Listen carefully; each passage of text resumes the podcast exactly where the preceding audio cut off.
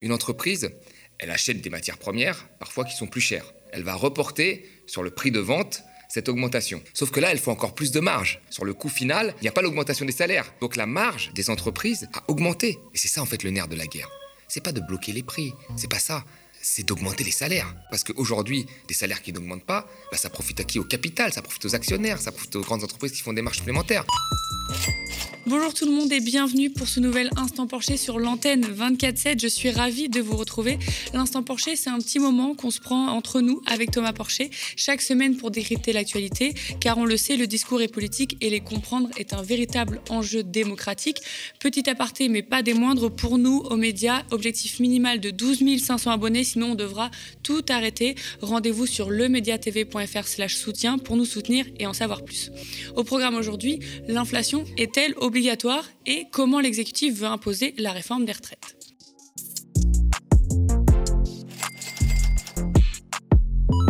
Inflation, ce mot qu'on entend tous les jours depuis un an. Alors quand on regarde les JT, on peut croire que cette inflation qu'on subit actuellement est une force divine, qu'on n'a pas le choix, que c'est comme ça. Absolument pas. Hein. Pourquoi on en est arrivé là? L'inflation est-elle inévitable? Faire croire que l'inflation est un phénomène non questionnable laisse à penser qu'il n'existe qu'un seul modèle économique, celui qu'on vit euh, actuellement, sans parler du nombre de fois où on entend euh, du fait de la guerre, alors que c'est plutôt du fait de notre système ultralibéral ou encore de l'accaparement de l'énergie. Bref, Revenons-en aux bases. Alors, qu'est-ce que c'est vraiment l'inflation? Thomas, est-ce que tu peux nous éclairer? Alors, l'inflation, c'est quoi? C'est en fait quand vous avez une demande, une demande globale qui est supérieure à l'offre. La demande est supérieure à l'offre, elle fait augmenter les prix. Et c'est ce qui s'est passé, en fait, quand on a commencé à, se déconfiner. Euh, il y a eu une très forte consommation dans les pays riches, soutenue par des plans de relance. Et de l'autre côté, l'offre qui vient principalement de l'étranger, et notamment d'Asie, n'était pas au rendez-vous parce qu'il y avait des confinements en Asie. Donc là, il y a eu une première phase d'inflation qui était due à ça. Puis il y a une deuxième phase d'inflation qui est venue euh, des biens énergétiques ou de certaines matières que nous importons de l'étranger, notamment du pétrole, euh, qui est dû au fait que les prix du pétrole ont augmenté parce qu'il y a eu le conflit russe-ukrainien et que la Russie est un des premiers producteurs de pétrole. Idem pour le gaz. Et donc vous avez le prix du pétrole, du gaz et même du blé qui ont augmenté et qui ont fait qu'il y a eu une seconde euh, vague d'inflation. Donc l'inflation, en réalité, elle est principalement importée. Elle vient de problèmes d'offres qui sont extérieurs à notre économie. Et quel impact ça a sur les salaires? Comme les salaires n'augmentent pas au même rythme que, l'inflation, enfin là, si les, salaires devaient augmenter au même rythme que l'inflation, ils auraient dû augmenter cette année tous de 6%. Ça n'est pas le cas, parce que les salaires sont désindexés de l'inflation depuis les années 80. Donc les salaires augmentent moins vite que l'inflation. Ce qui est un véritable problème en réalité. Ça veut dire quoi? Imaginez-vous pour une entreprise. Une entreprise, elle achète des matières premières, parfois qui sont plus chères. Alors elle va les payer plus cher, elle va reporter sur le prix de vente cette augmentation. D'accord? Donc sa marge est préservée. Sauf que là, elle faut encore plus de marge. Pourquoi? Parce qu'elle ne répercute que ce qu'elles achètent de l'étranger qui est plus cher, mais elle compresse les salaires. Elle, elle, dire, sur le coût, sur le coût final, il n'y a pas l'augmentation des salaires, qui eux restent en dessous euh, de l'inflation. Donc la marge des entreprises a augmenté ces derniers temps. Elle a augmenté parce qu'elles ont, elles bénéficient grâce à l'inflation, qui n'est pas reportée sur les salaires, d'une compression des coûts. Et le résultat, c'est quoi? C'est que le salaire réel, c'est-à-dire le salaire sur la fiche de paye, en prenant compte l'inflation, diminue. C'est-à-dire qu'aujourd'hui, la, majorité des salariés français, la grande majorité, s'appauvrit. Voilà. Parce qu'il y a une inflation, des prix des matières premières qui augmentent, et vous avez les salaires qui ne suivent pas pour répondre à cette inflation. Mais par contre, pour les entreprises, le fait de ne pas reporter la hausse des salaires, ça fait une compression des coûts qui leur permet d'avoir une marge plus élevée. il y a la Banque Centrale Européenne qui a une nouvelle fois augmenté ses taux. Hein. Après avoir augmenté ses taux d'intérêt en juillet pour la première fois en 10 ans de 50 points de base, la BCE annonce ce jeudi 7 septembre les relevés de nouveau de 75 points de base, donc c'est une ampleur euh, inédite. Thomas, est-ce que déjà tu peux nous expliquer euh, tout ça, car euh, je ne sais pas si on saisit beaucoup ce que c'est et ce que ça engendre. Et enfin, est-ce que c'est une bonne chose, selon toi, cette décision? C'est une très mauvaise nouvelle. En fait, quand vous avez, comme je l'ai dit au départ, comme l'inflation, c'est qu'il y a plus de demandes que d'offres, pour résoudre l'inflation, soit vous baissez la demande, soit vous augmentez l'offre. Or là, ce qui est fait avec la hausse des taux, ça va freiner la demande, ça va freiner l'activité économique. Quand vous avez une hausse des taux, le crédit, quand vous investissez, quand vous êtes une entreprise que vous empruntez, quand vous êtes un, acheteur de biens et que vous empruntez, et eh ben là, vous allez avoir des taux euh, plus élevés. Donc ça va freiner euh, l'emprunt, le crédit, et ça va freiner l'investissement et in fine l'activité. Donc là, en fait, en faisant ça, on ne répond pas à la vraie question. Comme notre inflation est importée, là, qu'est-ce qu'on va faire? On va freiner l'activité, sans répondre à la question, puisque notre inflation est importée. Donc ça va peser sur qui, in fine? Ça va peser bah, sur les Français, l'ensemble des Français. Et ce qui m'inquiète, moi, c'est qu'il y a même une lettre euh, du gouverneur de, la Banque de France qui a écrit euh, à Macron et qui a dit, lui, qu'il fallait carrément jouer sur la demande, c'est-à-dire arrêter les plans de relance. Donc, euh, encore une fois, freiner l'activité. Donc là, derrière cette histoire d'inflation, qui certes touche très fortement les salariés, puisque leur salaire n'augmente pas au même niveau de l'inflation, il y a une volonté de baisser la dépense publique, de casser l'activité. On se retrouve dans la même position que 2011. 2011, c'était pour la dette, là maintenant, ça va être pour l'inflation et pour la dette. Et donc, c'est une façon de dire, voilà, il faut arrêter les plans de relance, il faut diminuer la dépense publique. On sait où elle va être diminuée, toujours la même chose, les aides sociales, les collectivités locales et les retraites, la réforme des retraites qui, qui revient. Et donc, in fine, casser l'activité. Et on ne répond pas du tout à la vraie question du problème de l'inflation. Et vous savez, cette, cette erreur-là, elle a déjà été faite dans plein de pays. Elle a été faite beaucoup en Afrique. En Afrique, on a souvent voulu maîtriser leur inflation. Bon, on ne sait pas trop pourquoi, c'est une population jeune, etc. Mais c'est une inflation qui était majoritairement importée voyez? Et donc, on freinait le peu de demandes qu'il y avait dans ces pays, le peu de demandes avec, une, avec des taux d'intérêt élevés. Et là, c'est pareil. Et là, c'est ce qu'on va faire. Donc, c'est une erreur fatale. Alors, effectivement, l'inflation peut être contrôlée, mais à quel prix? Au prix d'une récession, du chômage et d'une perte d'activité. Donc, c'est ça qui est en train d'être fait. Donc, la réponse de la hausse des taux est pas du tout bonne. Donc il y a Gabriel Attal, le ministre des Comptes publics, qui a annoncé et précisé le bouclier tarifaire du gouvernement sur France Info. Alors il y a un plafonnement de la hausse des prix du gaz et de l'électricité à hauteur de 15%, des chèques énergie euh, pour les plus modestes, une aide pour les entreprises qui ont besoin d'énergie. Bref, en tout, l'exécutif débloque 45 euh, milliards pour limiter la crise. Tout d'abord, est-ce que le bouclier tarifaire a empêché d'augmenter les prix selon toi? En partie, oui faut le dire. D'autres pays n'ont pas bloqué les prix. Et d'ailleurs, ceux qui ne bloquent pas les prix, comme le Royaume-Uni, partent du principe que comme les prix vont augmenter très, très fortement, bah, les gens vont s'adapter et moins consommer. Nous, on a choisi, le gouvernement a choisi de bloquer les prix. Donc c'est une réalité. Le blocage des prix a euh, un peu affaibli l'inflation. Mais il y a aussi une autre réalité à prendre en compte, c'est que nous, sommes, nous avons été un peu plus, plus préservés de l'inflation que d'autres pays pour deux raisons. La première raison, c'est que notre plan de relance n'était pas un vrai plan de relance. Vous savez, les, autres qui ont été, les États-Unis, ça a été le cas, ou l'Allemagne, ils ont eu une plus forte inflation parce qu'ils avaient un plus fort plan de relance. Et un plan de relance, c'était un plan de relance voilà, de, la demande. Nous, on avait un faux plan de relance, c'était un plan de compétitivité. Il y avait beaucoup de baisses d'impôts aux entreprises, donc c'était pas un plan de stimulation de la demande ou de l'investissement, c'était un plan, en réalité, euh, de compétitivité qui avait pour but de donner encore des, des avantages aux entreprises. Donc notre inflation a été moins élevée à cause de ça. Et puis elle a été moins élevée à cause d'autre chose, c'est que nous avons une moindre dépendance au gaz russe euh, que d'autres pays. Donc, ce bouclier qui aurait protégé, c'est une bonne chose, il hein, ne faut pas critiquer, c'est effectivement a eu un, impact sur l'inflation, mais il n'y a pas que ça. Il y avait le fait aussi qu'on avait un plus faible taux de relance et que nous importons moins de gaz que, d'autres pays, parce que nous avons un parc nucléaire. Il y a la NUPS ou encore Geoffroy de Bézieux, qui, le patron du MEDEF, qui souhaite le blocage des prix. Était-ce vraiment à l'État et donc aux Français de payer tout ça, même ce bouclier tarifaire, donc je le redis, 45 milliards d'euros? La vraie question, c'est pas le, temps le blocage des prix que l'évolution des salaires. Par exemple, un blocage des prix sur l'essence. Concrètement, comment ça se passe? C'est l'État qui décide de bloquer les prix.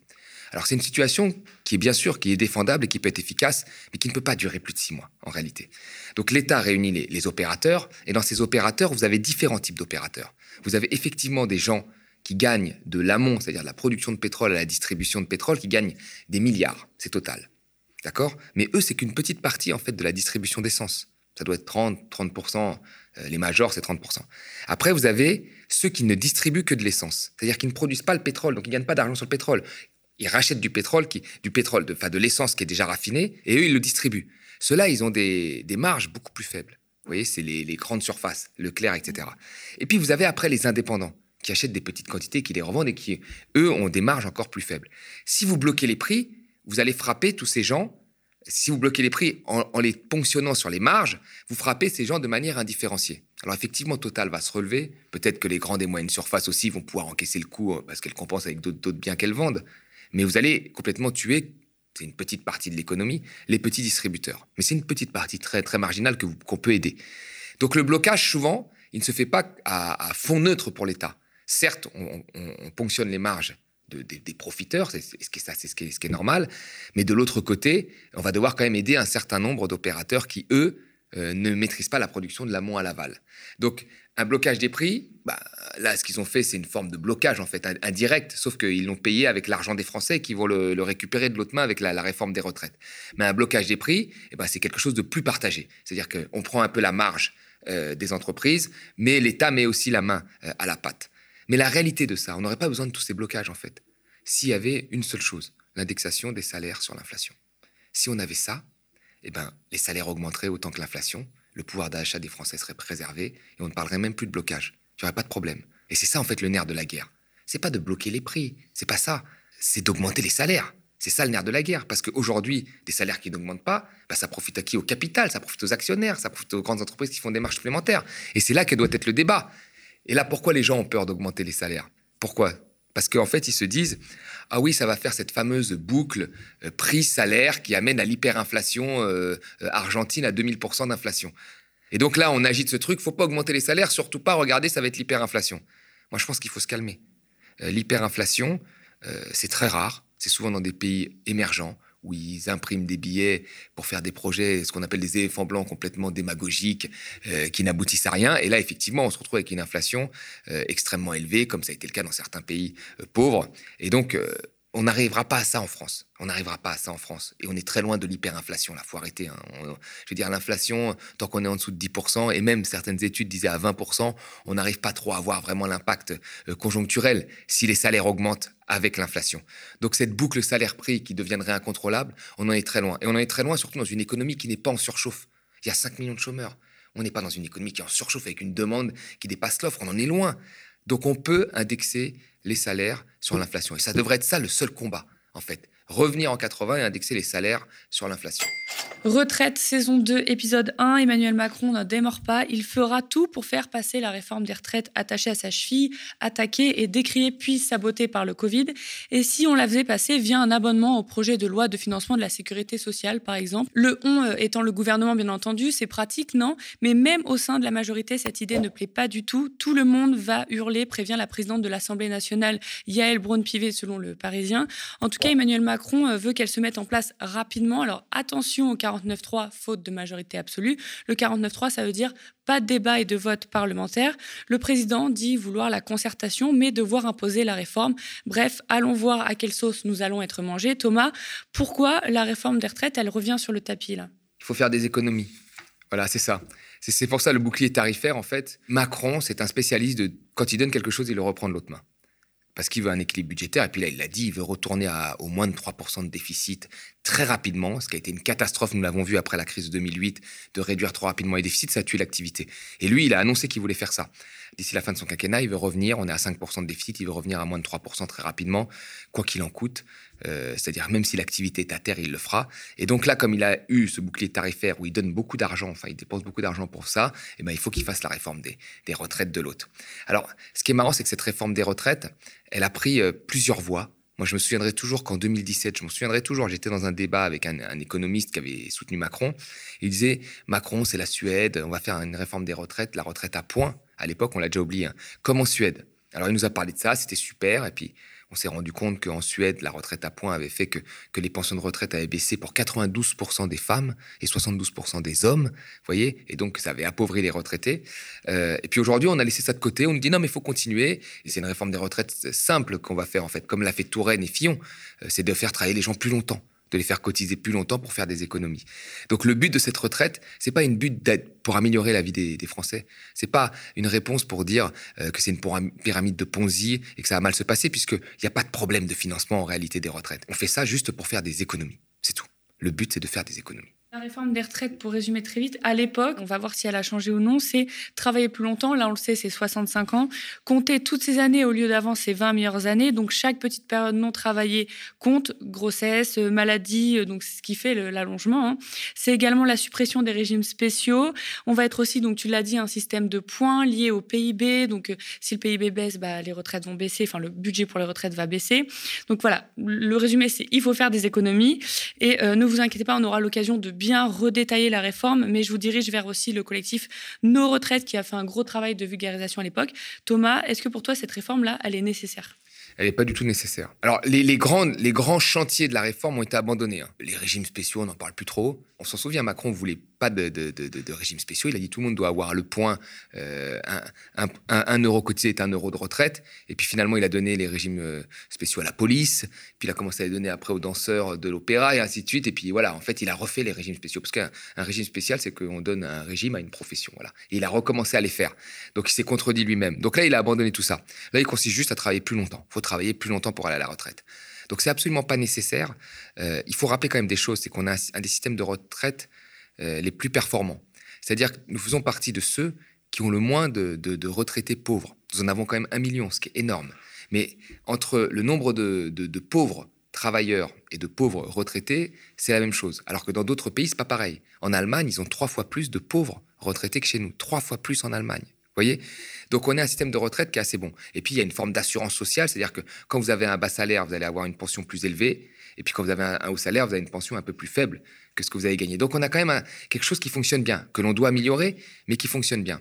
Et là, le but, comme c'est le but, c'est de faire des économies euh, très rapidement. Hein, et ben donc on va faire travailler les gens plus longtemps. Mais il y a aucune urgence. Après, les vraies questions qu'il faut poser aux Français, c'est ça les vraies questions, les vrais défis. C'est quoi? C'est nous sommes un pays qui vieillit, et c'est une bonne nouvelle. Nous avons une espérance de vie euh, élevée. Aux États-Unis, elle est en train de chuter l'espérance de vie, vous voyez Parce que moins on travaille, en réalité, plus on vit longtemps. Donc la vraie question, c'est, comme nous sommes une population qui vieillit, qu'est-ce que l'on veut faire? Mettre plus d'argent pour les vieux. C'est-à-dire, on a aujourd'hui 14% du PIB qui va aux retraites. Est-ce qu'on est prêt à passer à 16% C'est-à-dire, la richesse créée collectivement, on la donne aux vieux, puisque nous vieillissons tous. il, va y avoir bientôt deux tiers de plus de 60 ans. Donc, c'est une vraie question légitime. Ou si on ne fait pas ça, si on ne bouge pas cette part de richesse que l'on donne aux retraités, ce que veut faire Macron, il est hors de question, et eh ben, ça veut dire qu'il va y avoir plus de retraités et le même montant pour eux. Donc, les retraités vont s'appauvrir. Et s'ils s'appauvrissent, qu'est-ce qui se passe? Soit ils travaillent. Alors, est-on prêt à faire travailler les personnes âgées? Enfin, moi, j'ai ma mère a 60, 71 ans. Est-ce que je suis prêt à la faire travailler? Je, enfin, je crois pas. Voilà. Mais ça, c'est une question qu'il faut poser. La deuxième question qu'il faut poser, c'est euh, si les pensions de retraite diminuent, qui va compenser? Et là, ceux qui ont les moyens, ben, ils vont compenser avec leur poche, avec leur salaire, ils vont faire des virements à leurs parents. Et ceux qui n'ont pas les moyens, ils vont pas faire de virements, les, les vieux vont aller bosser. Donc c'est des vraies questions comme ça qu'il faut poser et dire les choses telles qu'elles sont. Si nous vieillissons, nous devons consacrer, consacrer plus d'argent. Si on n'en consacre pas plus aux retraites, eh ben les retraités vont s'appauvrir. Et entre 70 et aujourd'hui, la population a vieilli fortement et nous avons accepté de consacrer plus d'argent aux retraites. Au début, on consacrait en 77% du PIB aux retraites. Aujourd'hui, c'est 14%. Peut-être que dans d'ici 2050, on peut y mettre 16% ça va pas tuer tout le monde et en même temps, bah, il y a plus de vieux, bah, on est un peu un pays de vieux, il faut donner plus de choses aux, personnes âgées. C'est comme ça que ça doit se passer. C'est ça les vrais, les vrais débats de fond. C'est pas des économies rapides comme ça. C'est pas de dire oui, on va bosser jusqu'à telle date. C'est très simple. C'est d'avoir un vrai débat de fond sur la question des retraites. Est-ce qu'il n'y a pas aussi un risque d'une privatisation euh, au-delà de tous les autres sujets qui sont en train d'être privatisés de la société du coup? Parce qu'on va faire sa propre retraite privée avec des assurances privées Quand vous avez 300 milliards qui est consacré aux retraites, chez moi, j'ai du mal à penser qu'il n'y ait pas des fonds d'assurance qui commencent à se lécher euh, les babines en voyant ces 300 milliards, qui sont gérés par le public. Vous voyez, quant en, Suède, vous avez euh, ce passage à la retraite à points qui a fait diminuer les pensions de retraite de la majorité des Suédois. Comment ils ont compensé? Bah Avec de la capitalisation, donc avec de la privatisation des retraites. Donc là, je pense qu'il y a beaucoup de mutuelles, de fonds d'assurance qui regardent ça et qui espèrent que justement, on puisse privatiser une partie de ces 300 milliards bah, pour eux, quoi pour qu'ils puissent gagner de l'argent dessus. Ils ont des milliards, mais nous sommes des millions. Et si le média a débarqué à la télé pour assurer la continuité de nos programmes, pour défendre une information indépendante et différente, mais aussi grandir et devenir une réelle chaîne de télévision, nous avons absolument besoin de vous et de votre abonnement, car nous sommes une coopérative qui ne vivons que de la communauté citoyenne. Rendez-vous sur lemediatv.fr/slash soutien pour en savoir plus sur ce grand projet et le réaliser tous ensemble. Je vous le répète, mais il nous faut minimum 12 500 abonnés pour ne pas s'arrêter. Nous sommes ravis de décrypter l'actualité avec Thomas et vous chaque semaine. Merci de toujours nous suivre pour tous vos commentaires et vos pouces en l'air sous les vidéos. Spectateurs, abonnés, donatrices et sociaux, je vous dis à la semaine prochaine.